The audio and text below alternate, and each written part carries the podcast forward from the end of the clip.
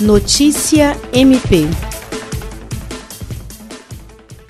O Ministério Público do Estado do Acre e o Ministério Público Federal enviaram duas novas recomendações com medidas a serem tomadas por órgãos responsáveis pela saúde indígena em âmbito federal, bem como pelo governo do Acre e prefeitos de todas as cidades acrianas.